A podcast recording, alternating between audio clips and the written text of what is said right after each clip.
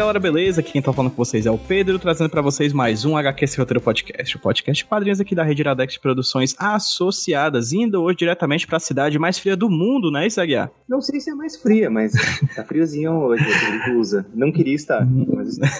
Mas a última semana foi bem fria, não foi não? Não, não, até que não, até que não. É, pros padrões daqui tava ok, o sol acabava compensando bastante, mas agora quando tá começando a chegar a frente fria, o tal do inverno tá batendo a porta. Zé, uma amiga minha tá morando em Curitiba e disse que na semana que passou bateu tipo 3 graus, Zé. E não tava frio, Zé? Muito bom. Admitam, pelo amor de Deus, gente, eu tô aqui pra conversar com um amigo diretamente de Curitiba, o José Aguiar, que já fazia muito tempo que não aparecia aqui pelo HQ Sem Roteiro e fico muito feliz de trazê-lo de volta pra conversar sobre outra obra dele. A gente falou num passado levemente distante, vou colocar aí no link do H, no iradex.net barra HQ Sem Roteiro, né, hqsemroteiro.iradex.net, o link da nossa conversa sobre o Infância do Brasil, baita quadrinho, Zé Aguiar, que, enfim, foi um papo muito massa, né, Zé? Você gostou daquele papo? Gostei, gostei, eu acho que até falei demais, né? eu vou tentar ser um pouco mais direto nesse, mas foi muito gostoso falar naquela época sobre a obra, né? Então, a Infância do Brasil estava esgotada há mais de um ano, né, é, pela editora que lançou, foi a Avec, agora eu troquei de casa, Agora, no segundo semestre, se tudo der certo, de 2021, o Infância do Brasil vai para a editora Nemo, né, e vai estar sendo uma edição é, revisada, com capa nova, projeto gráfico diferenciado. Então, essa obra não vai sumir. Pronto, vai ser a minha oportunidade de conseguir adquirir um, um Infância do Brasil. E pela Nemo, né? A, a VEC tem um trabalho muito interessante, a Nemo também. É interessante ver quando esses quadrinhos passeiam por essas diferentes editoras e ocasionalmente tem novos roupagens, né? Então tô muito ansioso de. Eu não sabia disso. Zé. Obrigado pela fofoca, obrigado pelo, pelo furo de reportagem aqui. O HQ Outro sempre trazendo informação pros seus ouvintes. E hoje a gente vai falar sobre um outro quadrinho do Zé Aguiar. Eu acho que o Zé vai participar muitas vezes aqui, Zé, porque você lança muito quadrinho, cara. Você é um cara que lança muito quadrinho, quadrinhos muito bons. Então, se o HQ, o HQ Esse Roteiro é um espaço pra bons quadrinhos e bons quadrinistas, a casa também é sua. Porque hoje a gente vai falar sobre CW. B, uma HQ que o Zé Aguiar me mandou. Eu tô com ela aqui do meu lado. Eu li recentemente. É, daqui a pouco eu falo um pouco mais sobre como é que foi a experiência de leitura de CWB, porque eu acho que é até interessante a gente falar sobre esse conceito de experiência de leitura, porque ele é um quadrinho. Não sei se você concorda com esse adjetivo, Zé, mas pra mim ele é um quadrinho experimental, tanto pra produção, creio, e a gente vai falar sobre ela aqui hoje, quanto pra leitura. A minha leitura foi bastante experimental. Eu li o quadrinho basicamente três vezes. E daqui a pouco eu falo mais sobre isso. Mas é, vamos lá. Pra quem ocasionalmente não conhece você, pra quem ocasionalmente não tem ouvido aquele nosso papo sobre a infância do Brasil, se apresenta e apresenta assim rapidamente, pra gente depois se aprofundar mais sobre, é, sobre a HQ, apresenta o que é CWB. Então tá, obrigado, PJ. Então, pra começo de conversa, é um prazer enorme estar de volta aqui com você para poder falar de quadrinhos. É sempre um prazer falar do que dessa linguagem que a gente ama tanto, né, cara? E poder dividir com as pessoas essa paixão. E eu sou muito, muito apaixonado por quadrinhos. Acho que são eles que motivam a minha vida, são eles que me salvam, né? São eles que me sustentam, acima de tudo. É uma oportunidade tremenda de estar aqui dividindo com o meu trabalho com você e com os seus ouvintes. Mas os ouvintes que ainda não me conhecem, né? É, meu nome é José Aguiar, eu sou um autor original de Curitiba, né? Mas já publiquei no Brasil e fora. Eu tenho um selo independente de quadrinhos chamado Quadrinho Filia, onde me autopublico. Muitas vezes através de mecanismos como leis de incentivo, que é o que permite um projeto, como posso dizer, um pouco mais experimental mesmo, como você falou, que eu concordo contigo, é, como o CWB acontecer, porque não é um projeto que você consegue vender para uma editora tradicional de quadrinhos. Eu tenho vários eh, títulos já publicados, vou citar só alguns, né, recentes, que foram Coisa do Leonardo Paredes, O Infância do Brasil que você falou, Nada com Coisa Alguma, que é a minha tirinha que está sendo publicada atualmente no jornal O Globo. É, tenho também a tira da Malu, que é publicada também no jornal Plural, de Curitiba. E esse material da Malu também tem um site, que é o maluca.com.br, onde tem uma HQ interativa da personagem, né? Outro experimento de linguagem meu. Estou sempre produzindo, ten- tentando pelo menos é, publicar uma obra por ano, tentando me reencontrar enquanto artista, tentando me redescobrir e descobrir os le- leitores à medida que eu também estou sendo descoberto por eles. Porque eu estou nesse ano, cara, veja só, eu fiz as contas e eu estou completando 30 anos de carreira. Eu comecei fazendo tiro de quadrinhos quando eu tinha é, 16 anos. Vou fazer 46 agora em junho. Então eu tenho bastante tempo de teimosia nessa estrada, né, de persistência e, por que não dizer, é, também um pouquinho de fé, né, fé na arte dos quadrinhos, de que ela vai levar levar a gente para bons caminhos. Então, esse sou eu, né, em suma. Um cara que, além de fazer quadrinhos, escreve sobre quadrinhos e também já ajudei a criar alguns eventos, como o Gibicon, CNHQ, pelo menos aqui na minha cidade, aqui na minha região, fizeram um pouquinho de diferença para ajudar a difundir é, essa arte. E sobre o CWB, o que, é que você tem a falar sobre essa obra que eu tenho aqui em mãos? Para mim foi um grande desafio. Primeiro porque é, é um tema que tinha tudo para ser careta, para ser uma coisa sem graça. Porque CWB é a sigla né, do Aeroporto Internacional de Curitiba. Então é uma sigla que não não, não, qualquer um pode ler em qualquer idioma. E eu tinha me, me feito a proposta de fazer uma, uma HQ que fosse muda. E eu queria que só essas três letras estivessem presentes no livro. E eu pensei, puxa vida, né? Como é que eu vou fazer um livro sobre a minha cidade, sobre Curitiba, sem cair no lugar comum? Porque um monte de, de guias de viagem, livros de fotografia sobre a cidade já foram feitos. História de um quadrinho sobre a, a história de Curitiba também já foram feitos, inclusive pelo grande Fábio Colim, tem uma versão muito legal que merece um dia ser reeditado. Mas, puxa vida, é, como é que você vai sair do lugar comum, né? Então eu tentei fazer uma viagem pessoal, uma, viaja, através das minhas é, lembranças, dos meus sentimentos e dos locais que são importantes para mim, em vez de ficar concentrado num lugar comum que seriam os pontos turísticos. Então, esse foi o princípio da história. Esse foi um projeto que eu inscrevi num edital da Lei do Mecenato Municipal de Curitiba e que foi aprovado alguns anos atrás. Então, esse é um projeto que está uh, madurando há uns bons quatro anos. Então, eu comecei a executá-lo é, no ano retrasado, né, fazendo muita pesquisa e tudo mais. E essa pesquisa está presente no, no, livro que foi que veio também a partir de um outro livro que eu estava escrevendo em paralelo, que é um livro sobre a história dos quadrinhos locais. Mas sobre isso a gente pode falar um pouco mais adiante. É, mas o que é mais é, desafiador para mim nesse projeto é o fato de que também, além de ter procurado uma, uma perspectiva diferente da história para a história, eu quis aproveitar a oportunidade de estar tá fazendo um quadrinho mudo, porque eu já fiz muitas tiras mudas e algumas histórias curtas mudas. Eu sempre fui fascinado por essa possibilidade que os quadrinhos trazem, né? Mas eu nunca fiz uma narrativa grande. E aí, enquanto estava desenvolvendo o roteiro, eu comecei a pensar: por que, que eu não vou dar um passo além e começo a brincar também com o objeto livro, porque hoje, somente desde o ano passado, né, por causa da pandemia, todo mundo começou a valorizar mais o e-book. Eu mesmo comecei a ler mais é, quadrinhos nesse formato, né? Mas tem coisas que só são possíveis num livro ou num gibi. E nisso eu me propus fazer um, um formato de leitura diferente para brincar com o leitor, porque esse é, realmente é um quadrinho experimental para mim. Foi um baita de um desafio. É um quadrinho que no dia que eu terminei eu pensei, meu Deus, é, talvez isso não tenha dado certo, talvez não tenha funcionado, porque eu criei um livro onde você pode ler ele em dois sentidos, tem dois personagens em pontos diferentes da cidade, em, em pontos diferentes do tempo também, né? E que eles acabam se cruzando no, no meio de uma jornada para se encontrarem no, no meio do, do livro. Isso faz com que você tenha duas narrativas que formam uma, narrativa maior. Então isso garante para você pelo menos três leituras, assim como você disse para mim que fez, né? É, exatamente. Eu tive três leituras. Vou até já explicar para os ouvintes como é que como é que eu experienciei CWB, né? Ele tem um, ele você começa abrindo ele tem um prefácio, né, uma introdução que o primeiro parágrafo é exatamente dizendo, olha, não lê essa introdução, vá ler o quadrinho, se joga no quadrinho, depois você volta aqui e você lê o que tá escrito aqui. É o primeiro parágrafo da, do prefácio, né? Foi esse meu contato com, com a obra inicialmente. Aí eu comecei a ler o quadrinho e já percebi de cara, porque ele, não, é, ele é tipo, uh, sei lá, jogar Mario World. Já jogou já, Zé? Já, né? Super Mario. A primeira fase, ela não te diz como é que você pula, ela não te diz como é que você mata os oponentes, ela não te diz como é que você morre. Você é jogado dentro do jogo e você tem que ir mexendo no controle e percebendo o que é que cada um dos botões faz, assim, e não te explica nada. Diferente dos videogames de hoje, né? Diz aperte B para não sei o quê aperta o quadrado para não sei o que, né? Tem, tem isso. O Mario World só te joga no jogo e você vai. E o quadrinho foi meio que isso, assim. Eu entrei no quadrinho sem saber de nada. Houve o choque, né? Das primeiras páginas que você vê ali que tem duas páginas com cor diferente, tem dois personagens diferentes. E principalmente, se você prestar atenção, você vai ver que tem numerações de páginas diferentes. Né? Você começa, tipo, na página 60 e tanto, e no outro lado tem a, a 10 ou a 9. E você fica, pera, o que é que, eu tô, o que, é que tá acontecendo aqui? Você é um erro de impressão?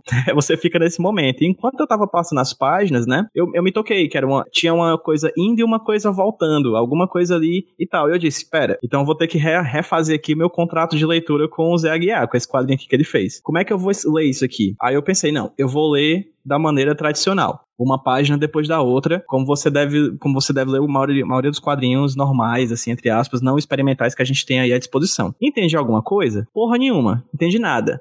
Nada, nada. Mas entendi, não entendi Zé. Naquela vibe meio. Estou vendo um filme do David Lynch, sabe? É uma não compreensão prazerosa. Vendo as imagens e tentando compreender e quebrando a cabeça e suando e, a, e os neurônios tentando fazer ligações que eu não conseguia fazer, mas que era muito interessante esse exercício. Me colocou um desafio. Cheguei no final da obra, tinha outro prefácio, né? Que você divide em dois prefácios, né? Um no começo e no final. É um pré barra pós barra fácil.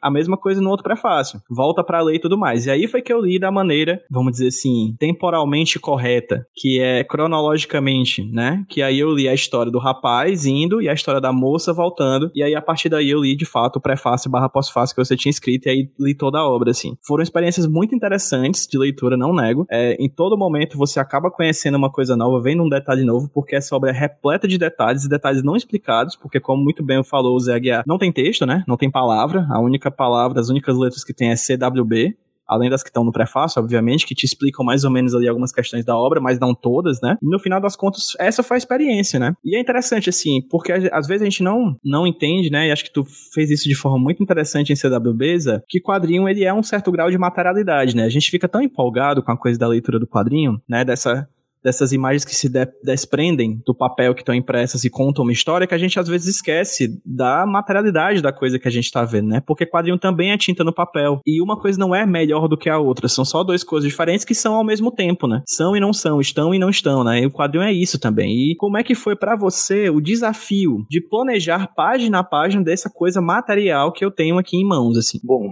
primeiro fico muito feliz de saber que você passou por essa experiência e saiu vivo. Porque, como te falei, é, é, é, um jogo que eu, que eu propus para o leitor mesmo, né? Que ele, ele descobrisse como é que era feita a leitura, descobrisse a sua própria forma de, de ler o livro, né? Baseado nessas poucas pistas que eu deixei. Eu adorei a, a comparação que você fez com o jogo do mar, porque é, é, bem isso, você tem que aprender a se jogar, né? Nesse universo, senão você não aceita, você não compreende. E as regras, na verdade, são regras bem claras e simples. Porém, é, como a gente está tão habituado a ler de uma maneira X, né, os quadrinhos, é, a gente vai, lógico, pela nossa zona de conforto. Então, eu ali estava me propondo a quebrar a minha zona de conforto, né? É, um desafio, um desafio é, narrativo para mim, tentar contar uma história que tivesse algum nível de, de coerência e que fosse interessante mesmo, recheado de elementos surreais, com referências visuais que eu sei que né, as pessoas que não são de Curitiba não vão entender, né? Porque são referências locais, mas ao mesmo tempo eu estava ah, preocupado mais com a fluência da história do que com bairrismos, né? Porque eu não queria que fosse uma história bairrista, até porque eu acredito que todo quadrinho é, você pode entender, né, independente de onde você venha e de onde vem o quadrinho também, porque as referências culturais diversas para mim são mais trunfos é, do que deméritos, né? Se você não está fazendo uma coisa ufanista, mas sim se preocupando em colocar aquele pano de fundo de maneira a enriquecer a obra, não só visualmente, você está ganhando. Então eu apostei nisso, né, nesse aspecto estético. Na questão narrativa, isso foi algo que foi sendo construído à medida que eu fui fazer o roteiro, porque isso foi meu primeiro roteiro não escrito. Aí foi um roteiro que precisou ser feito de maneira desenhada. Para você ter uma ideia, eu fiz uh, um caderno. Eu usei um caderninho como um pré-gibi. Eu desenhei primeiro no caderno para ter todas as viradas de página, para ver, para imaginar o que vinha em sequência. Eu criava pequenas sequências de cada um dos personagens depois ia imaginando é, no que ia ser o reflexo disso, no que estaria vindo no sentido oposto, para que elas fossem se encaixando como se fosse um grande quebra-cabeças. Então eu ficava indo e voltando nesse caderno o tempo todo, porque se eu fosse tentar planificar com thumbnails, né, com, com pequenas miniaturas das páginas, como normalmente é o que a gente faz numa narrativa convencional, que vai né, da, da esquerda para a direita, de forma linear, isso não ia funcionar, porque eu precisava visualizar como isso ia funcionar em formato livro, para você ter uma ideia. Então, o roteiro precisou ser feito no formato de livro, para depois eu construir o livro em si. Então, esse foi o grande desafio de engenharia, entre aspas, que eu tive que fazer, né? Porque eu me propus a fazer uma história que não tem nem começo nem fim. Seria uma, quase como se fosse uma grande faixa de Möbius, né? Onde tem algum ponto de intersecção, às vezes até mais de um ponto de intersecção entre as duas narrativas. Então, eu estava com isso muito na cabeça, sabe? Essa faixa que vai, que volta, se não tem começo nem fim, a cobra que morde o próprio rabo isso estava dentro da, da, estrutura que eu ficava imaginando. E eu estava lá quebrando cabeça em como fazer, principalmente, esses pontos de intersecção. É, como é que eu ia fazer esse espelhamento, porque até os personagens eles vivem momentos que são muito próximos, apesar de cada um estar vivendo a sua própria história, até que em algum momento da história eles realmente se tocam. Isso para mim foi muito, muito desafiador. Estou muito contente que tem funcionado, as pessoas têm curtido justamente por isso, porque ele acaba sendo um pouco livro-jogo, sem ser um livro-jogo tradicional, né? Que ele te obriga no bom sentido, a, a, buscar compreensão. Eu acho muito legal que você se jogou da primeira vez, assim, sem, sem preconceito, e levou o susto, né? Muita gente tem falado pra mim, meu Deus, o, o José, coitado, teve problema gráfico, erraram o caderno, montaram no, caderno, no lugar errado, né? Por essa numeração tá lá. Mas a numeração, inclusive, é uma pista que eu deixo para que vocês possam se achar, vocês leitores, né? Porque eu achei que seria muito sacanagem não ter nem numeração para vocês. E você chega, chega a falar em um dos prefácios também, Zé, que diferente de algumas outras obras que você já, já fez, essa aqui foi feita em aquarela, né? Foi feita na famosa mão, tinta e papel, assim. É, como é que foi para você fazer essa experiência, retornar ao papel, à aquarela, ao pincel? Cara, isso, isso é uma delícia. Na verdade, foi o que deixou menos estressante o processo. Por mais que nas primeiras páginas eu estivesse pensando, meu Deus, eu fiz a opção errada, fiz a opção errada, fiz a opção errada, eu devia ter voltado pro computador. Mas não, como ficou um processo todo artesanal para construir esse livro, acabou sendo a, a, opção mais acertada. Inclusive, eu acho que o, o surrealismo de, de, algumas imagens, a aquarela ajuda muito nesse sentido. O fato de, de ser uma narrativa muda, é a casualidade da mancha, da tinta, a imperfeição que você consegue, que dá e dá um, todo um charme, também faz parte desse lírico. Então, a aquarela para mim foi, é, foi, acho que a escolha acertada, porque eu busco cada livro meu, quem conhece os meus quadrinhos é, percebe que algumas obras são bem diferentes umas das outras. Eu tento uh, adequar a técnica da ilustração a proposta da obra, procurar qual é a melhor técnica para ilustrar aquele quadrinho. Por exemplo, eu já tinha feito um ensaio logo depois da Infância do Brasil, que foi todo digital, é, todo não, o desenho foi feito à mão, com nanquim, arte final, mas a cor foi toda digital. Mas eu precisei fazer uma desintoxicação e o primeiro retorno à aquarela foi com coisa do Ana Paredes, mas eu voltei no preto e branco, porque eu estava indo um pouco, é, um, um pouco reticente, né, porque fazia muitos anos que eu não pegava em pincel. E dessa vez eu pensei, não, eu estou jogando o desafio lá para cima, então vou jogar para mim também lá para cima, não só para o coitado do leitor. Eu vou tentar me superar com uma das minhas maiores deficiências, que é a cor. Eu tenho grande implicância com a qualidade da, das minhas cores. Então eu, pesquisei bastante, estudei muitos eh, trabalhos de ilustradores para tentar entrar nesse mundo da cor, começar a pensar não só roteiro, não só desenho, mas também criar uma cor legal. E a aquarela para mim foi o instrumento correto para poder me arriscar. Então nisso eu acho que eu consegui fazer um livro mais orgânico nesse sentido. E daí assim eu fiquei mais feliz com o resultado, por mais que eu tenha suado pra caramba para conseguir realizar isso. Outra coisa também que isso me ajudou no psicológico foi que eu finalizei o livro durante a pandemia. Eu estava na Alemanha e toda essa fa fase de coloração foi feita lá, né? Eu, já, eu fechei, na verdade, o roteiro lá, mas uh, eu passei ali os desenhos e comecei a colorir lá. Então foram meses, assim, de isolamento, porque foi no primeiro lockdown do ano passado. Então eu, eu fiquei totalmente imerso. Isso me fez muito bem, porque realmente eu estava um pouquinho uh, é, fora do mundo real, né, fora do, do convencional, dos problemas que estavam afligindo a gente naquele momento, que infelizmente nesse momento que está gravando o programa ainda não foram embora, mas que naquele momento as incertezas ainda eram maiores, né? Então eu estava morando no exterior, pensando na minha cidade, mas não estava no exterior, eu era muito doido, assim, sabe, nesse sentido. Então eu estava muito preocupado com as pessoas, é, com família, com amigos que estavam aqui no Brasil e estavam passando pelo mesmo problema que todo mundo. Isso, isso me trouxe bastante paz, né? Trabalhar nessas aquarelas foi bastante terapêutico nesse sentido, né? Porque eu pude é, mergulhar nessas tintas. Você estava em Leipzig, é isso? Aqui o Zé Aguiar falou que sim, ele estava em Leipzig, mas aí deu um probleminha na hora da gravação e eu vim aqui só colocar essa informação para ficar completinho enfim, vamos voltar para a fala dele. Mas é, acabei não usufruindo tanto quanto eu queria da cidade, tampouco de Berlim. Berlim eu, eu visitei durante uma, um dia só, é, durante um ano e meio que eu fiquei lá. E boa parte desse um ano e meio eu fiquei dentro de casa, né? Então era muito esquisito. Você estar tá num país estrangeiro, trabalhando, fazendo uma coisa sobre a sua cidade no Brasil, é o mesmo que você não tá. Era isso que eu te perguntar, assim, como é que foi falar de Curitiba em Leipzig? Daí você começa a, a, a pegar pesado no teu emocional, né? Mas ao mesmo tempo é um conforto, porque você é, eu como posso dizer, eu acho que eu aproveitei a oportunidade de fazer esse livro desse jeito, eu joguei ele nesse nível de desafio para mim, porque eu pensei, vai que não tem outra chance, né? De fazer um trabalho como esse, né? Vai que é meu último livro. Eu acho que falar sobre Curitiba, estando lá, que é falar do Brasil, falar de Curitiba é falar do Brasil, de várias formas também, uh, me fez bem. Me fez bem porque me deu um porto seguro. Perfeito, Zé. Eu queria te fazer essa pergunta, assim, queria que você se aprofundasse um pouco mais sobre essa tua relação com a cidade de Curitiba, assim. E talvez até falar, falar um pouco mais de como essa relação. Se aprofundar um pouco mais mesmo nessa relação, de você tá falando dela fazendo um quadrinho robusto, né? Porque é um quadrinho longo. É um quadrinho é, que rendeu muito trabalho, porque cada página é feita de aquarela e cada página é repleta de elementos, é cheia de elementos, né?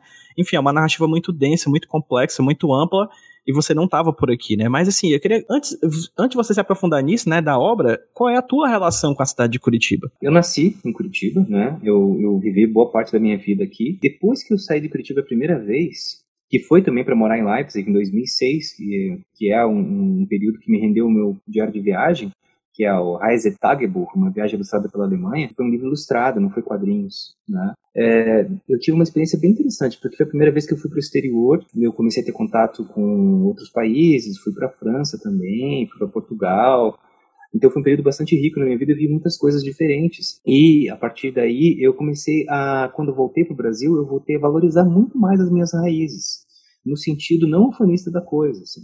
Eu, os defeitos eh, ficaram mais evidentes mas principalmente as qualidades e a beleza uh, local. Porque eu sempre, é quase um mantra isso que eu falo em todas as minhas palestras, quando o pessoal me pergunta algo nesse sentido, que é o seguinte, nós como leitores, nós crescemos principalmente lendo histórias que se passam no exterior, Nova York, Los Angeles, Berlim, Paris, Tóquio, isso tudo é natural para a gente quando a gente lê ficção.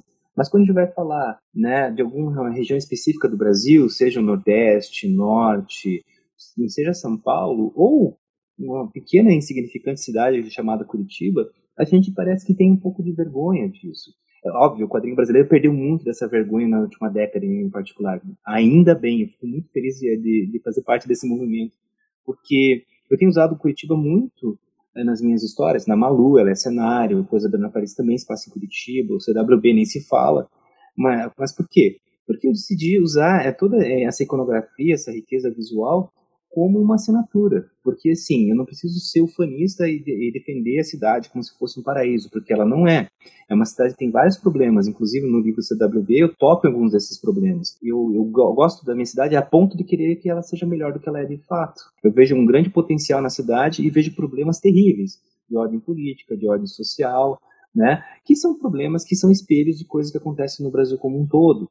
Né? Curitiba, não raras vezes, me envergonha principalmente quando vejo notícias relacionadas às personalidades que saem daqui, que fazem suas atrapalhadas, as suas peripécias no meio político, é, no meio cultural também, às vezes. Então, assim, eu amo muito a minha cidade, mas eu não deixo de puxar as orelhas dela, pisar no pé e dar um chute na bunda quando é necessário, porque eu acho importante a gente ter senso crítico, e eu acho que esse carinho que eu tenho pela minha cidade, ele se expressa é, no sentido de que sou grato uh, por ser quem eu sou, muito, uh, muito em parte por causa das chances que ela me, que me deu, né, as oportunidades que eu tive, principalmente com relação aos quadrinhos, né, eu sou filho da Gibiteca de Curitiba, que é, que é a primeira Gibiteca do mundo, então é, isso daí me colocou no caminho que eu estou hoje, talvez eu tivesse desistido se não existisse um ponto de referência tão importante quanto esse, então, todo esse lado cultural da cidade é uma coisa que para mim é muito cara. Não é à toa que eu resgato isso dentro do CWB também porque é a minha perspectiva sobre a cidade.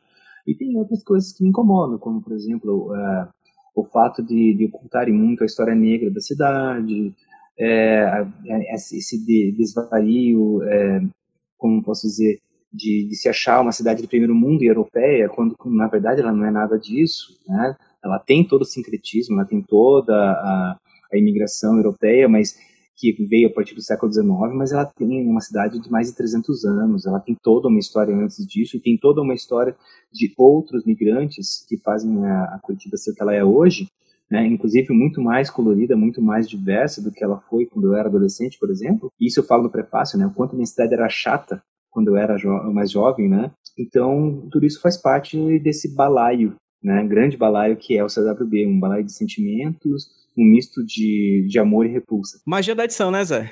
As pessoas uhum. não sabem que estão ouvindo a gente, não sabem que houve, aconteceu alguma coisa aqui no meio, tipo um pessoal vir resolver umas coisas aqui em casa e eu ficar duas horas sem a gente se conversar. Mas com a magia da edição, o tem, a gente viaja no tempo e junta dois momentos da nossa conversa como se nada tivesse acontecido. E, e ouvindo a sua resposta sobre a tua relação com Curitiba, teve uma coisa que eu achei interessantíssimo do que você falou, que tá visivelmente no quadrinho, e aí visivelmente é uma palavra muito importante para a pergunta que eu vou fazer, que é uma coisa que às vezes a gente não nota. É, eu já tive a oportunidade, inclusive, de sair daqui, você também já essa oportunidade de sair de Curitiba, creio, para viajar para outros locais do Brasil e do mundo, assim. Quando eu saio de Fortaleza e vou para outros lugares, dependendo de, dos lugares, tipo, quando eu viajo pelo Nordeste, por exemplo, eu consigo ver bastante similaridades entre as arquiteturas, as ruas, até mesmo quando eu vou para outros lugares do Brasil, ocasionalmente eu encontro certos lugares que me lembram Fortaleza visualmente falando. Mas parece que quanto mais longe eu vou daqui, geograficamente falando, eu, eu encontro locais um pouco mais diferentes da gente, o que demonstra, de certa maneira, uma coisa que a gente não nota quando a gente passeia pela nossa própria cidade, que é que toda cidade, de certa maneira, Zé, tem uma identidade visual, né? Tem aqueles pequenos aspectos, né? Aquele, aquele padrão do calçadão, aquele detalhe daquela imagem daquele teatro, como por exemplo aqui em Fortaleza o Teatro Zé de Alencar, ou então aquele, aquele, aquele formato daquele relógio aqui em Fortaleza da Praça do Ferreira.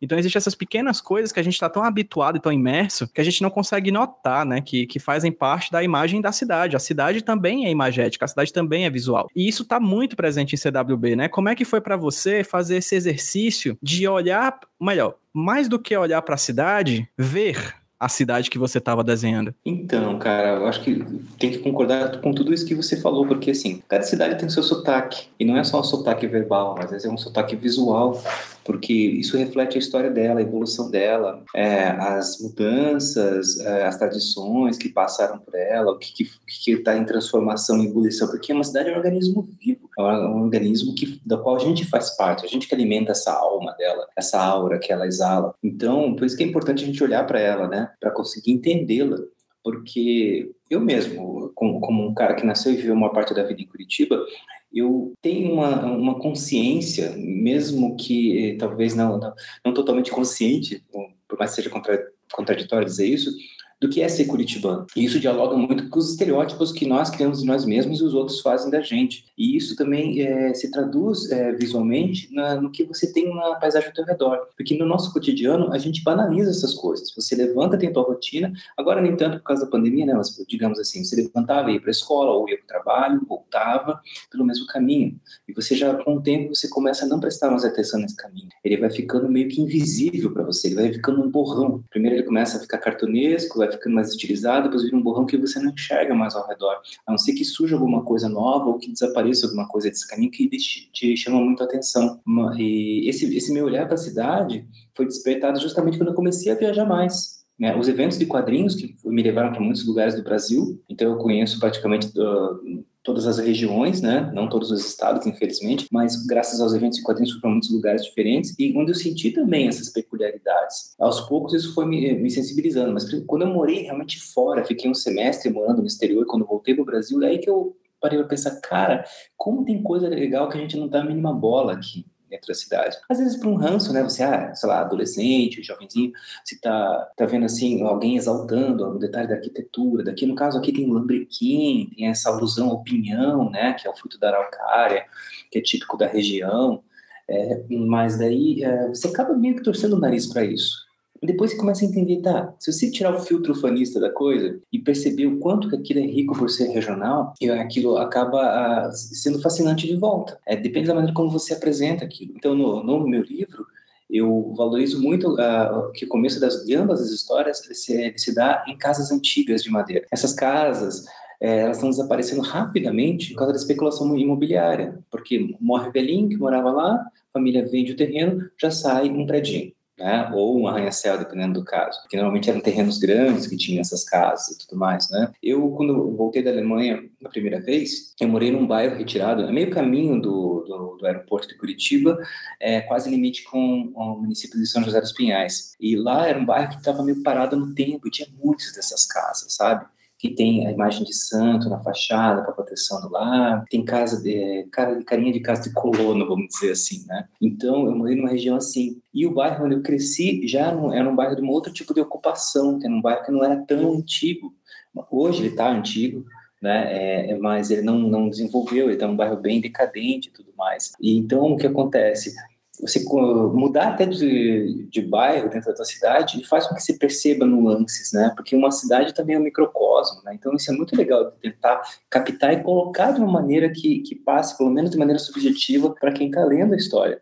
Porque isso é um olhar, é, é, é um olhar de quem está se interessando pela história da cidade em si mesmo, né? Que passa nesse desenho, passa nessa arquitetura. A, a arquitetura da cidade, ela está sempre em mudança Então, eu acho que é uma decisão muito difícil para o inconsciente coletivo dela, né? O que fica e o que, que vai, vai mudar para modernizar, para comportar essa população que está crescendo, que tá, tem outras demandas hoje em dia. Esse, esse choque está muito presente em vários momentos da, da história. Né? Você tem, por exemplo, a, a, aquela página dupla onde você tem um, um, ponto de vista em cima de um viaduto que tem uma avenida, que era um caminho que eu fazia durante toda a minha infância para ir em direção ao centro, porque era uma avenidona, um retão. É, então lá tem um, um, gigante feito de, de ônibus, né? O transporte coletivo é um grande ícone né, da cidade. Inclusive, a gente está gravando, faleceu o Jaime Lerner, que foi prefeito três vezes, se não me engano, aqui em Curitiba, foi governador do estado do Paraná, que foi o arquiteto que criou essa mítica da cidade é, de primeiro mundo,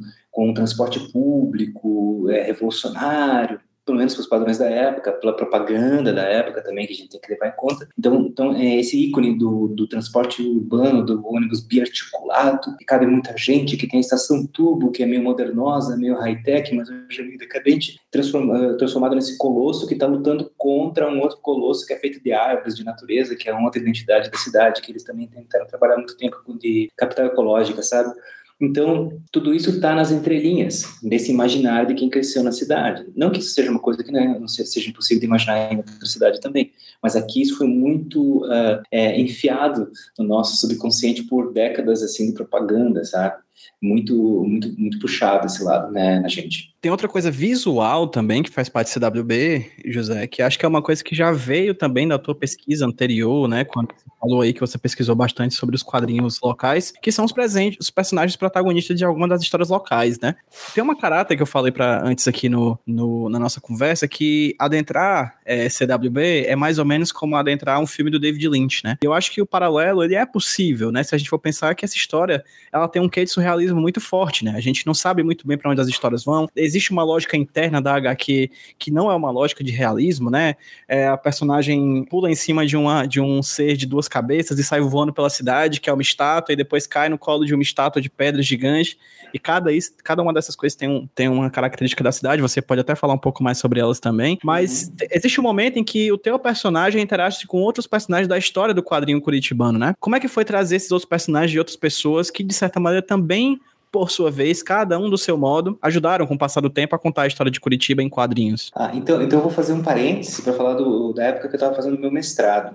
Eu concluí em 2019 o meu mestrado e, e, em paralelo, eu recebi um convite da Biblioteca Pública é, para fazer um livro sobre a história do humor gráfico na cidade. Né? Eu conversei com o pessoal da biblioteca e eles me disseram, é, e falei o seguinte, ó, gente, a Curitiba não tem uma tradição só de humor, tem uma tradição muito forte, principalmente de quadrinhos. E quadrinhos tem vários gêneros, então eh, eu acho que seria muito mais interessante fazer uma coisa que ninguém é, fez ainda de uma maneira é, abrangente, que é tentar descobrir qualquer história desses quadrinhos aqui em Curitiba. Porque eu mesmo, sendo um, um, artista ativo aqui no meio da cidade, participando da vida cultural da Gibiteca de Curitiba, tem muita coisa que eu não, não sabia até então. Tem muita coisa que eu não sei hoje, mesmo depois de ter feito um livro que está tá sendo lançado agora, que é o Narrativas Gráficas Curitibanas, que foi consequência dessa desse meu mestrado em paralelo, né, que eu fiz junto com o mestrado é, é que eu fiz na UTFPR, onde eu estava pesquisando quadrinhos, cinema e televisão. O que aconteceu é que daí nessa pesquisa eu fui, fui entrando em histórias, e descobrindo personagens e principalmente autores esquecidos autoras e autores,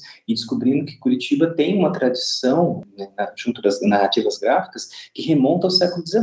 Eu não tinha a mínima noção disso. Eu sabia que havia um personagem famoso na, nos anos 40, que era o Chico Fumaça, que aparece né, um momento chave da história, em preto e branco, ele parece um Carlitos, né, um Charles Chaplin pequenininho. Tem, tinha Grafipar nos anos 70, que deu origem à Gibiteca de Curitiba, de certa forma, né? E daí eu sou parte dessa tradição dos anos 90 em diante, né? Eu sou dessa geração. Antes disso, é tudo muito nebuloso.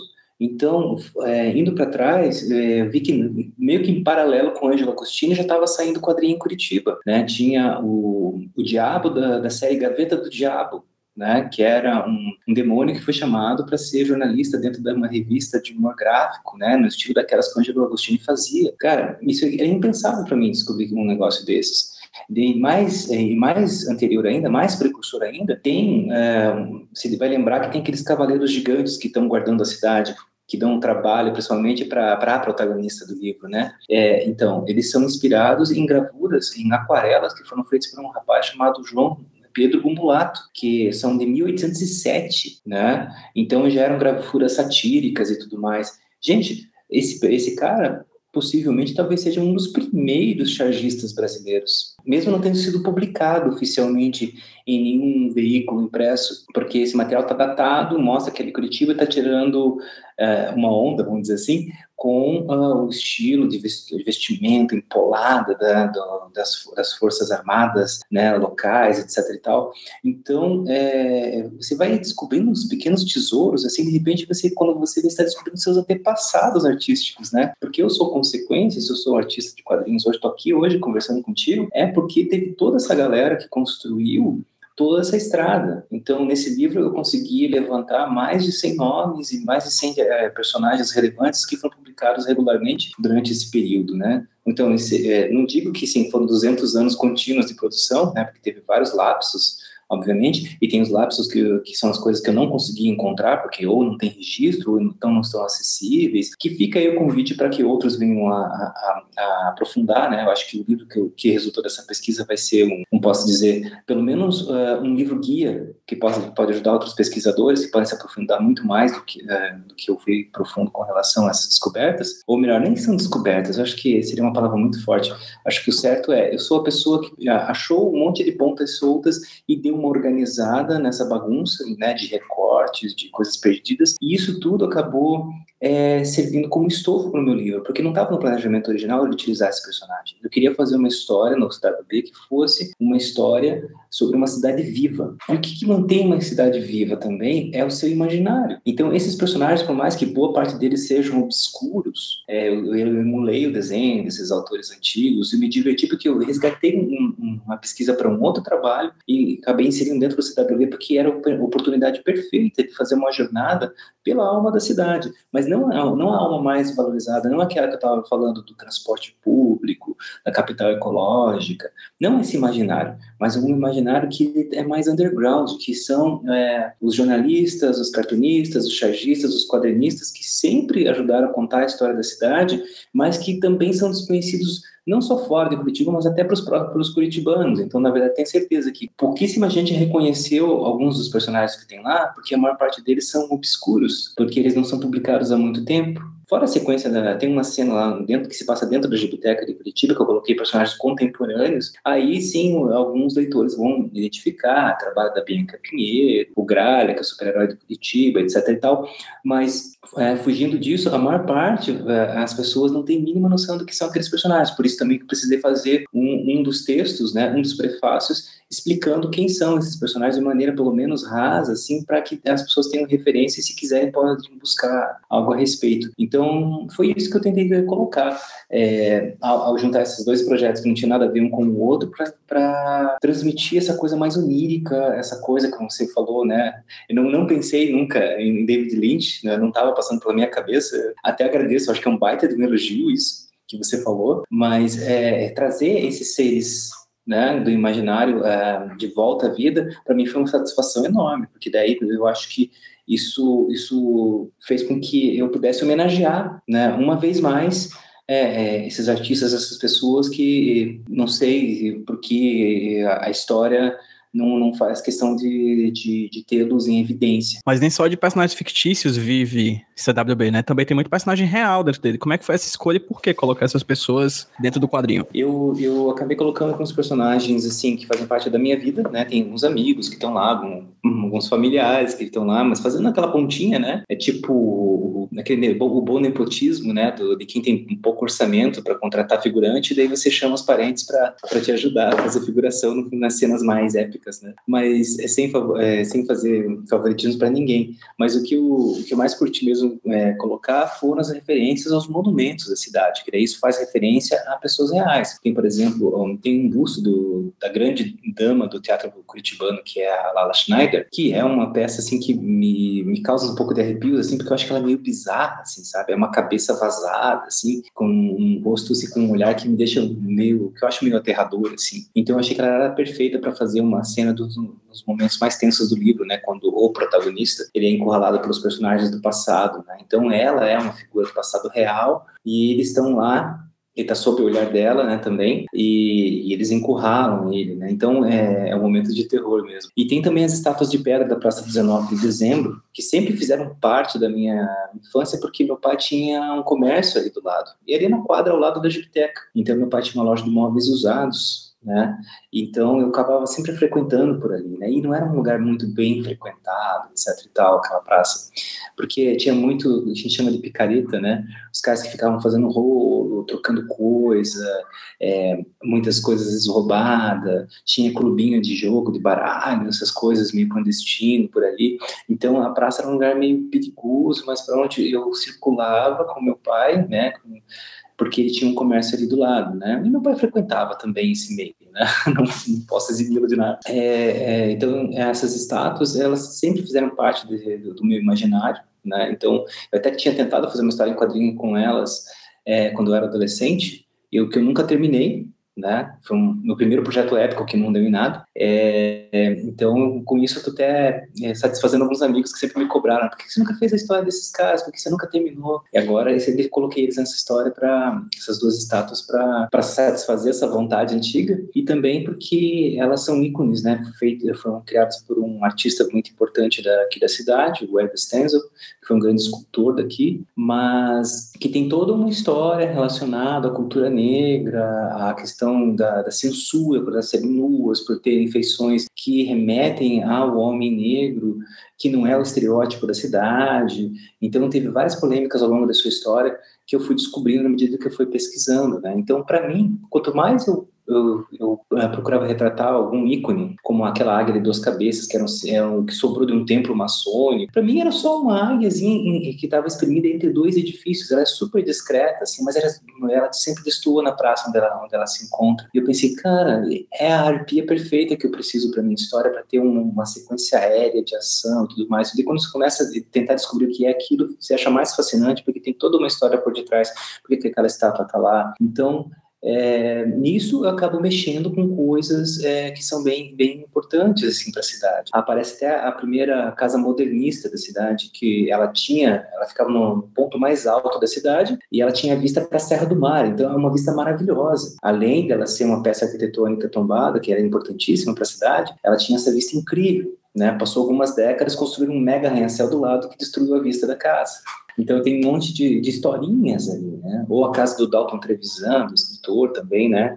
Ele faz uma participaçãozinha especial. São, são pequenas pérolazinhas que acabam, é, acho que dando um tempero a mais para quem captar essas referências. Mas eu não acho que são coisas que atrapalhem a leitura se você não sabe nada do que eu falei aqui. Porque a narrativa vai te puxando, é, um, é o, simplesmente é o monstro, é o vampiro, é a, a arpia de duas cabeças, é a estátua gigante de pedra, você não precisa saber o nome dela, o nome. Isso não vai interferir em nada na história. Você sabe que eles são icônicos, que eles têm uma certa força, um certo peso dentro da cidade, porque eles são personagens que estão ali vivos no momento em que a cidade está despida de pessoas. Você, por exemplo, que quando você começou a pesquisar Zé, as produções de quadrinhos anteriores à, à sua própria, né? Você acabou encontrando também seus antepassados artísticos de Curitiba, né? O, o, contato que você teve com os artistas locais, por mais que eles fossem diretamente responsáveis pelo que tu faz, assim, essa galera de uma geração anterior à sua, mas também a galera que tava lá 100, 200 anos fazendo quadrinho há muito mais tempo do que, do que você, né? Mas tem três nomes que você coloca aqui num dos prefácios que eu acho muito interessante, que são referências que você colocou na sua obra que eu particularmente me surpreendi bastante, assim. E talvez existam outros além dessas três que talvez você, caso queira falar,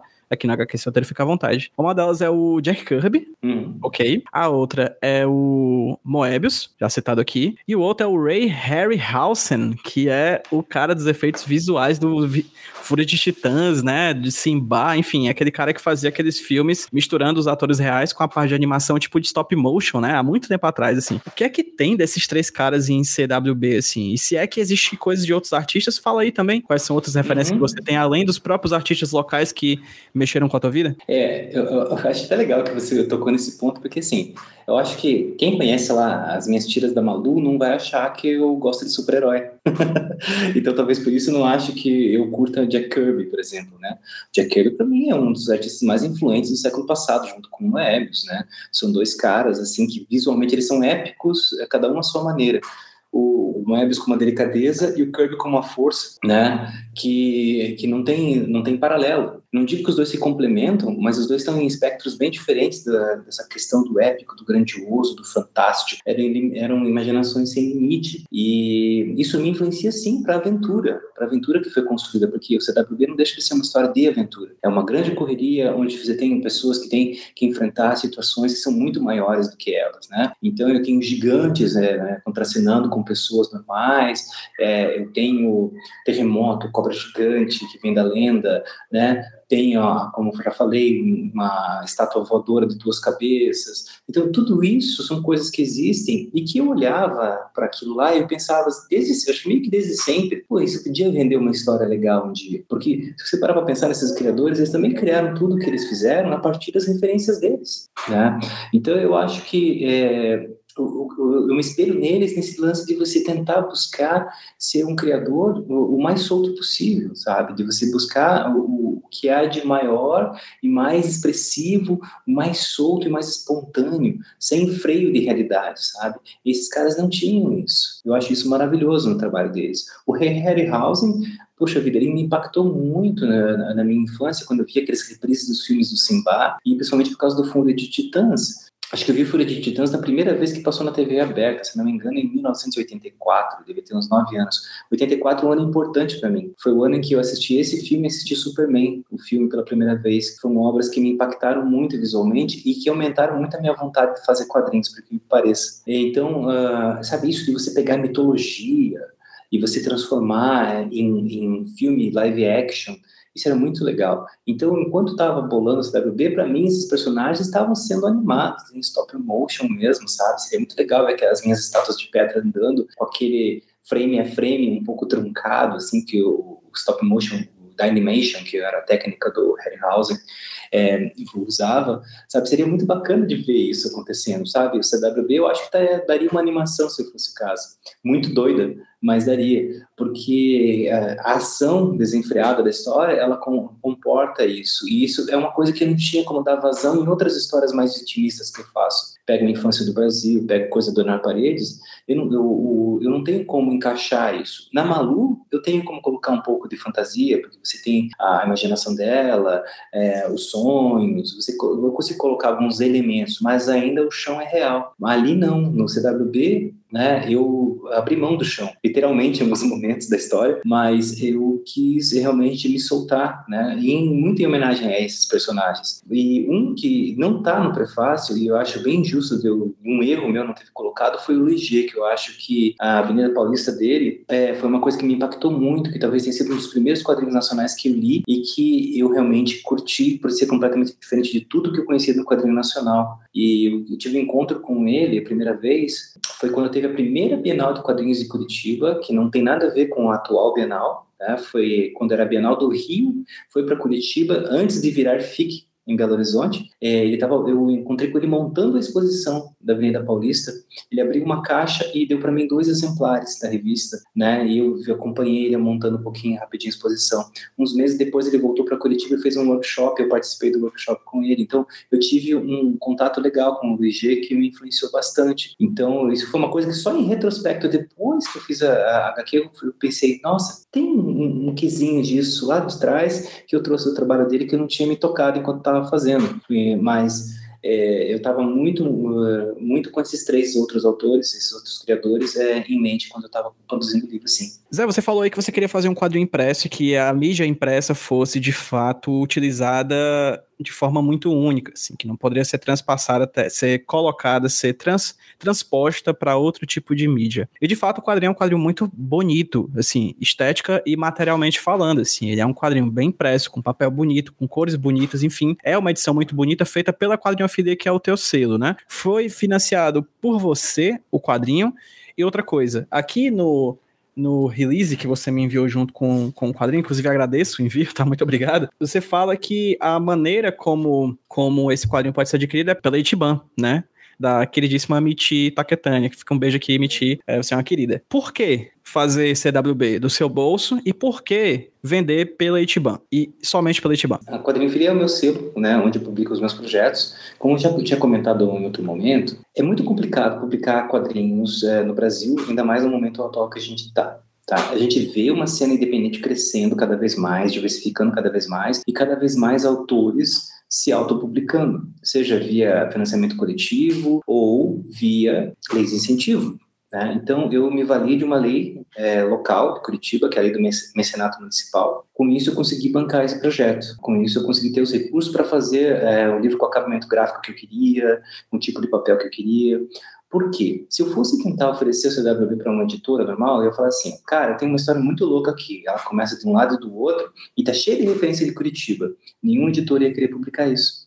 Né? Mesmo que algum editor tenha simpatia pelo meu trabalho, etc e tal, porque é um trabalho fora do convencional. Então, é o tipo de coisa que só se você demonstrar depois de pronto, talvez você consiga convencer algum editor. Quem sabe eu venha republicar para outra editora depois, né? Se ele vier ganhar um prêmio. Ele chegou até a ser, a ser finalista em Anguleme, né? Esse ano. Ele foi finalista na categoria né, é, BD Alternativo. Né, o livro foi para lá e foi selecionado. Então, pô, isso já foi uma baita uma vitória para mim. O pessoal do maior festival de lá ter, ter, ter curtido a ponta de colocar entre os finalistas.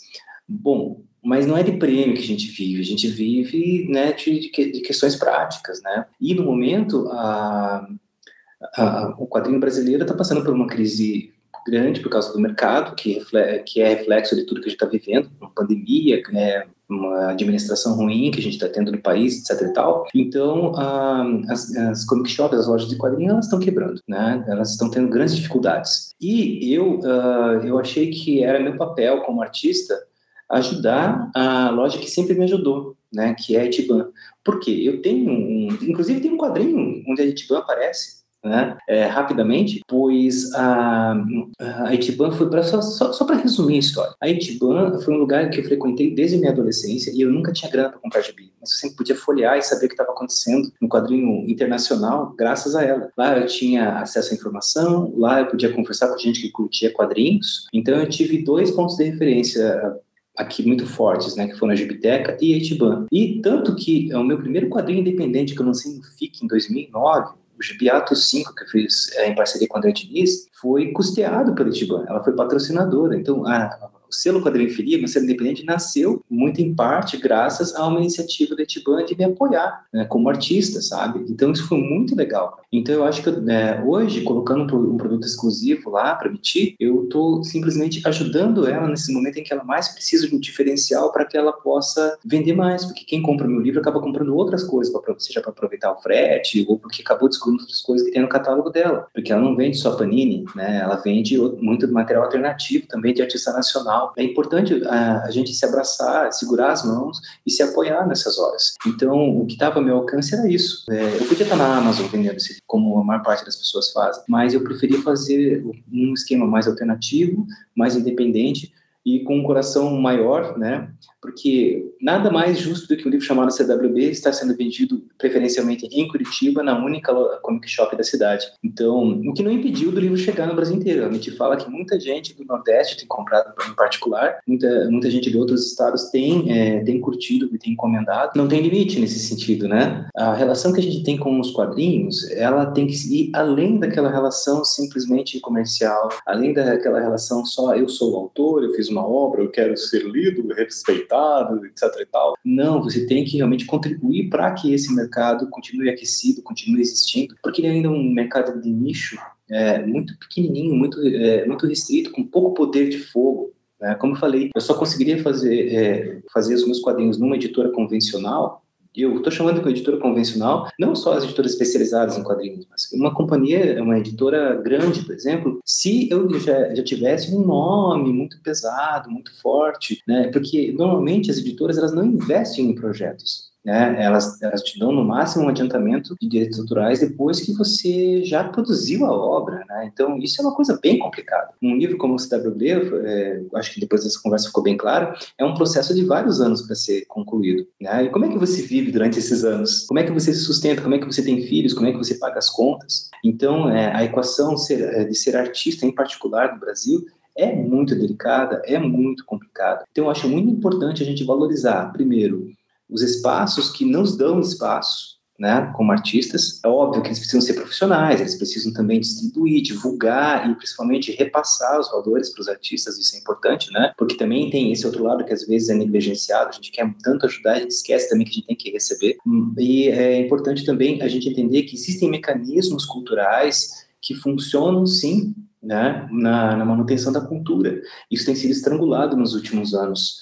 Então, é, as leis de incentivo, elas não são um oba-oba, existem critérios muito sérios para que um artista consiga uma verba para realizar um projeto, não importa se é de quadrinhos ou de outra área artística. Então, a gente tem que valorizar isso cada vez mais e, e brigar, lutar para que os espaços, os mecanismos, como as leis, né, é, eles continuem fomentando a arte, né, e fazendo com que a arte chegue na mão das pessoas. Porque na pandemia, em particular, a gente só tá são porque existe arte, porque a gente viu filme, a gente viu seriado, a gente ouviu música, a gente leu livro, a gente leu quadrinhos. Zé, você deixou escapar aí no meio da sua conversa, no, seu, no meio do papo, no meio da sua fala sobre CWB, um outro projeto que você também fez parte, que é o Narrativas Curitibanas, né? Narrativas Gráficas Curitibanas. O que é isso? Onde as pessoas vão poder adquirir? Como as pessoas vão poder ter acesso a esse material? Então, em resumo, o Narrativas Gráficas Curitibanas é um livro que reúne cerca de 210 anos da história da charge, do cartoon e dos quadrinhos só na cidade de Curitiba. Ele é o meu primeiro livro, sim, é, não digo teórico, mas de resgate histórico, porque eu já fiz curadoria de vários eventos de quadrinhos, né? Como a gente tinha comentado, CNHQ, Tesouros da Grafipar, eu fiz curadoria de muitas exposições e tive acesso a muitas é, obras de artistas assim que eu nem sabia que existiam, assim. E Curitiba tem uma tradição grande, principalmente depois que a Gibiteca surgiu em 82, no, de manutenção do acervo e fomentação de artistas, né? Eu sou, acho que, filho da segunda geração de artistas. Eu fui aluno do Cláudio Seto, é, que foi considerado um dos pais do mangá brasileiro, que foi editor da editora Grafipar nos anos 70 para os 80, isso lá nos anos 90. Então, eu tenho conhecimento razoável do que tudo que aconteceu dos anos 90 para cá, porque eu participei, né, muito dessas publicações, é, eu, eu acompanhei os meus colegas, né? Então, eu só não sabia o que tinha acontecido antes. Eu, por exemplo, o Cláudio Seto foi meu professor na Gibiteca e eu fui descobrir que ele era editor da Grafipar depois que ele faleceu praticamente. Então eu não tinha noção de quem era aquela pessoa que me dava aula. Então é muito doido você saber que é, perceber que você não tem uma noção de onde você veio, por que que você está ali, você simplesmente está. A gente tem todo um isso é uma coisa que acontece no Brasil todo. A gente tem uma dificuldade enorme de manutenção da nossa memória, porque ela não é registrada, ela não é organizada, ela não é catalogada. Então eu, eu recebi um convite da Biblioteca Pública do Paraná para escrever um livro sobre o meu gráfico que eu decidi expandir para algo maior, fazer um livro que contasse a história dessas três linguagens, charge, cartão e quadrinhos. Por quê? Porque normalmente, na cidade pelo menos, o artista que faz uma dessas acabou fazendo alguma das outras duas. Porque é onde tem trabalho, né? principalmente nos jornais locais. Né? Hoje eles quase não existem mais, existem só dois jornais impressos e não temos mais quadrinhos sendo publicados aqui na cidade. O que é muito triste. Eu comecei adolescente publicando quadrinhos né, tirinhas em jornal. Então, eu, eu, olhava as tiras do que publicava antes, me inspirava neles e seguisse por esse caminho. Né? Hoje, felizmente, a internet ainda está dando suporte para charges né, também, mas elas não têm mais espaço nos jornais locais aqui. Então, é uma coisa que se, se perde. E, e, agora eu fico imaginando quantas coisas não se perderam né, ao longo da história. Eu fui descobrindo. É, a partir de pesquisa, cerca de dois anos de pesquisa, que tinha muita coisa que eu não sabia mesmo. Fui entrevistando autores que estão vivos ainda, é, catando depoimentos de outros, e com isso eu consegui fazer uma, dar uma pequena ordem na casa. É, levantei mais de 100 artistas que tiveram produção contínua na cidade, é, mais de 100 personagens que foram também é, de publicação é, regular, né, a maior parte deles nos jornais. Então tem muito material que só circula em Curitiba e nunca foi lido em outros lugares. Então eu acabei fazendo é, a história do, do quadrinho da charge do cartão curitibano desde o começo do século XIX até o ano de 2018. Por quê? Porque o livro ia ser lançado em 2019, mas por problemas é, internos da Biblioteca Pública ele não conseguiu ser lançado em 2019, ficou para 2020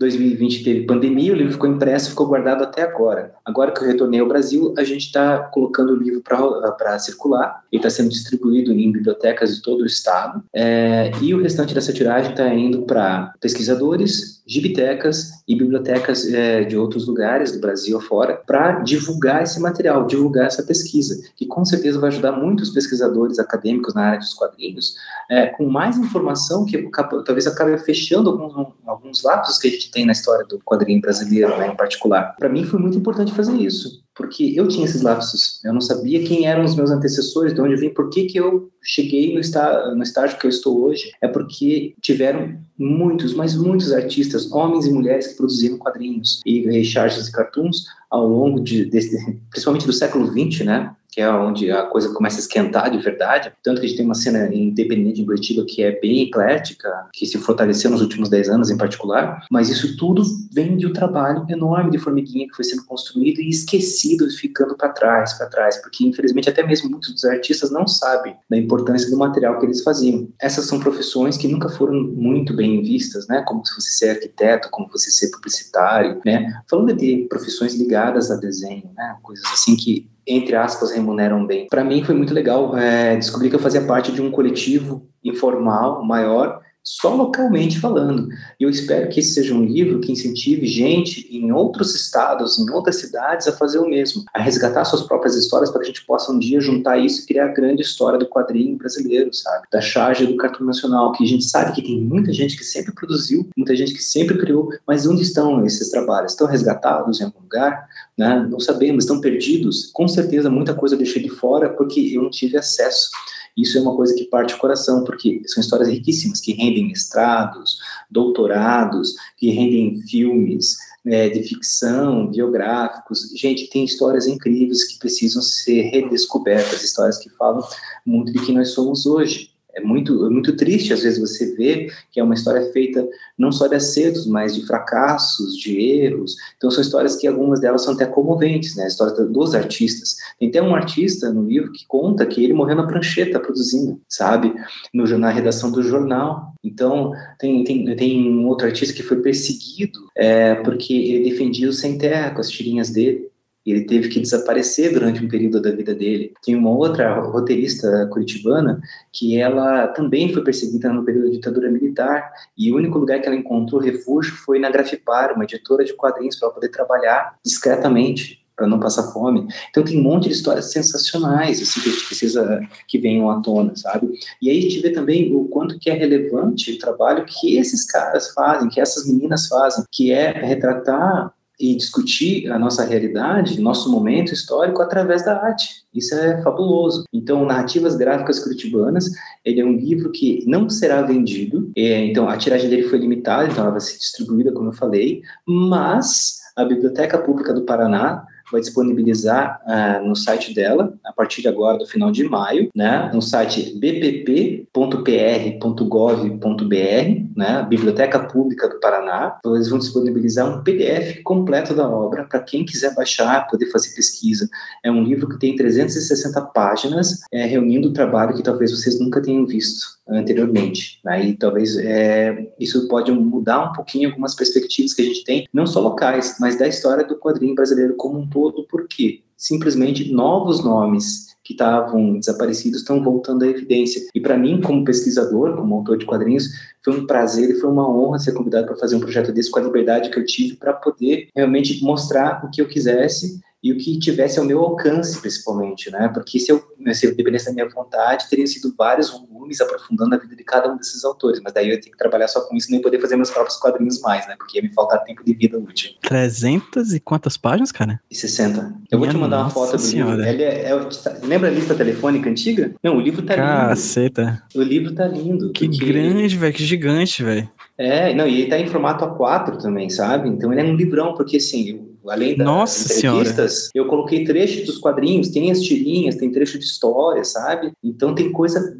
bem massa. É, a partir de amanhã vai estar disponível. Eles me prometeram para amanhã, mas como no podcast a gente não precisa colocar data, né? Então eu vou te mandar link assim que eles me liberarem, o link eu já vou passar para você. É, como a gente é, não coloca data no podcast, vai sair um pouquinho depois desse podcast que a gente tá gravando, mas só pra datar mesmo, nenhum problema. Pra quem tá ouvindo a gente, eu e o José, a gente tá gravando esse papo no dia 27 de maio. Então, dia 28 de maio seria o lançamento, vai ser o lançamento desse, desse volume, né? Então, quando você estiver ouvindo isso aqui, isso aqui já vai estar no ar há muito tempo, né? Sim, com certeza. O livro já vai estar no ar há muito tempo. Zé, beleza. Vai ter esse lançamento desse quadrinho. As pessoas curtiram a ideia de CWB, as pessoas interess- interessadas pelos seus outros trabalhos. Eu recomendo novamente que vocês ouçam a primeira conversa que eu tive com o Zé Aguiar aqui no, no HQ Sem Roteiro, que foi sobre a infância do Brasil. O link vai estar no hqsemroteiro.iradex.net e também na parte de links interessantes que você aí, que acabou de baixar esse podcast, vai ter no seu agregador de podcast, no Spotify, enfim, qualquer outro agregador de podcast que você tiver, vai estar o link para a conversa, para o primeiro papo que eu tive com o Zé é, sobre a infância do Brasil. Esse é o segundo de, acredito, vários que a gente ainda vai ter, né, Zé? A gente tá, tô te devendo, por exemplo, o papo que a gente conversou sobre o teu mestrado, né, o teu tema de mestrado também. Já fica o convite para outra ocasião aqui também. Enfim, as pessoas querem conhecer mais do teu trabalho, Zé Aguiar. Onde é que as pessoas conseguem te encontrar nas redes sociais? Tô facinho, facinho de encontrar. Eu tô mais ativo no Instagram, que eu tô publicando diariamente as minhas tiras lá também, algumas ilustrações. Então, se vocês me procurarem tanto no Instagram como no Twitter, com o arroba quadrinhofilia, que é o nome do meu selo, né, de quadrinhos, então vocês vão me achar facinho, facinho. No Facebook, eu uso um pouco menos, eu sou apenas José Aguiar mesmo, embora tenha o perfil da Quadrinhofilia. E tem um canal do YouTube que logo, logo vai ter alguns vídeos didáticos sobre quadrinhos, também se chama Quadrinhofilia. E quem quiser saber um pouco mais do meu trabalho, conversar comigo, trocar uma ideia, às vezes pedir um livro autografado, pode também é, escrever para mim no projeto.quadrinho.gmail.com que daí eu respondo vocês lá, né? Vamos trocar ideia, marcar um bate-papo para falar sobre outras coisas, outros podcasts, né, meu querido? Com certeza vou voltar aqui para falar com você com o maior prazer. Vamos falar da minha dissertação sobre o Zé do Caixão, né? Sobre os quadrinhos dele, que foram super legais. É a obra do Rubens Francisco Luquete também, né? Que faz, fez parte dessa pesquisa. E em breve também vou estar lançando mais um novo quadrinho que está em produção, né? Eu espero terminar até o final do ano, que é, se chama Debaixo d'Água, que, entre aspas, é uma, uma sequência do Infância do Brasil que trata da questão do parto no Brasil. Caramba, o homem não para, rapaz. O homem não para, é uma máquina de produzir quadrinhos. É, eu vivo disso, se eu não fizer isso, eu morro.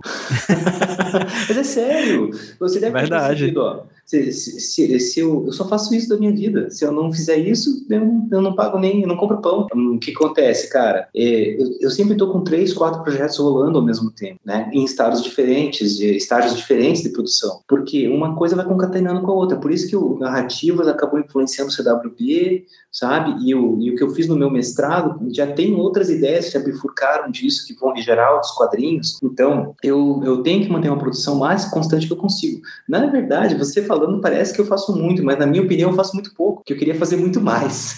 eu gosto demais de fazer quadrinhos, eu queria fazer, o- sabe, o triplo do que eu consigo produzir, porque as ideias não param, só que a mão eh, não acompanha o mesmo ritmo e a vida pessoal às vezes pede que a gente conserte o ar-condicionado, que a gente cuide de criança, que a gente tem que fazer outras coisas que a gente não gostaria de fazer, que tomam o nosso tempo, mas está tudo bem, né? O importante é estar aí, aí produzindo, criando e dialogando com as pessoas, trocando ideia e quem sabe fazendo de- graças a isso um mundo um pouquinho melhor. E você sabe que se tiver 30 quadrinhos que você vai lançar em 2021 e 2022, você vai ter 30 programas do HQ sem roteiro à sua disposição, né? então vamos agendar, vamos agendar, vamos conversar. Você é muito bem-vindo aqui. Obrigado, queridão. Muito bom, muito bom falar com você de volta, viu? Saudades. Na, na verdade, eu não sinto muitas saudades, que é muito louco esse lance de você escutar podcast, que parece estar sempre com a pessoa na tua sala, né? É verdade. É muito doido, porque às vezes você encontra pessoalmente com a pessoa com a sensação de que você viu ela ontem. Eu lembro de quando a gente se, se viu lá nas jornadas internacionais, aquela vez, que a gente trocou um olhar, Isso. você só ficou na dúvida se era ou se não era um ou outro. Em 2019. Isso, né? Então, o que, que, que rolou, né? Porque você olha assim, você começa a falar com a pessoa, escuta aquela voz familiar, parece que você, tipo, tinha, tinha conversado ontem no almoço. Então é muito doido essa relação que a gente tem por estar tão, tão ligado o tempo todo, né? Eu ouço muito podcast, então isso é uma coisa que quebra a minha noção de realidade, eu acho. Fantástico, cara. E quando eu for pro Curitiba, você vier pro Fortaleza, a gente se encontra pessoalmente e sai pra papear ia- pessoalmente. Ia ser, ia ser fantástico. Se vier para Curitiba, a gente sai andando pela cidade com o livro debaixo do braço. Daí a gente faz Isso um- daí é uma experiência boa, hein? Tá aí, já, dá, É. já fica uma dica aí de outro produto derivado do CWB. Um, um- uma agência de viagem que faz, cujo roteiro é o teu quadrinho. Fica aí uma sugestão aí, tá? Não vai, É. não vai ter status gigantes atravessando a cidade com você no ombro, mas vai ser algo muito parecido, né, Zé? É, as estátuas gigantes estão lá, isso eu te garanto. Mas pelo menos Muito se ela bom. se mexer e corra. Porque Exatamente. É, Dependendo do tá- que você tomar, elas podem é. se mexer também, né? Enfim. Bem isso. Tem, tem um refrigerante aqui chamado gengibirra que eu acho que ele consegue fazer isso. Olha aí, já, já sei o que, que eu vou tomar quando chegar por Curitiba. Querido, vamos brindar. muito obrigado pela sua participação aqui no HQ Sem Roteiro, de verdade. Foi mais um papo maravilhoso, como sempre. É muito legal conversar com amigos aqui no HQ Sem Roteiro e eu considero você um. Muito obrigado a todos vocês que ouviram o HQ Sem Roteiro. É sempre uma honra fazer um programa bacana pra vocês. Recomendo de verdade CWB. Gente, se eu não tivesse gostado, não recomendaria, de verdade. Mas eu gostei pra caralho de CWB. Eu acho um quadrinho incrível, muito bacana. Me deu vontade de conhecer ainda mais a cidade de Curitiba, que já era um desejo. E esse quadrinho me fez ter mais vontade ainda, porque ele me trouxe toda uma dimensão afetiva que somente um bom e velho curitibano conseguiria trazer pra gente. Então, obrigado, Zé, pela sua participação aqui no HQ Esse Roteiro. Obrigado a vocês que ouviram a gente. E Zé, vamos dar um tchauzinho pra quem tá ouvindo a gente no 3, 2, 1. Tchau, gente! Tchau!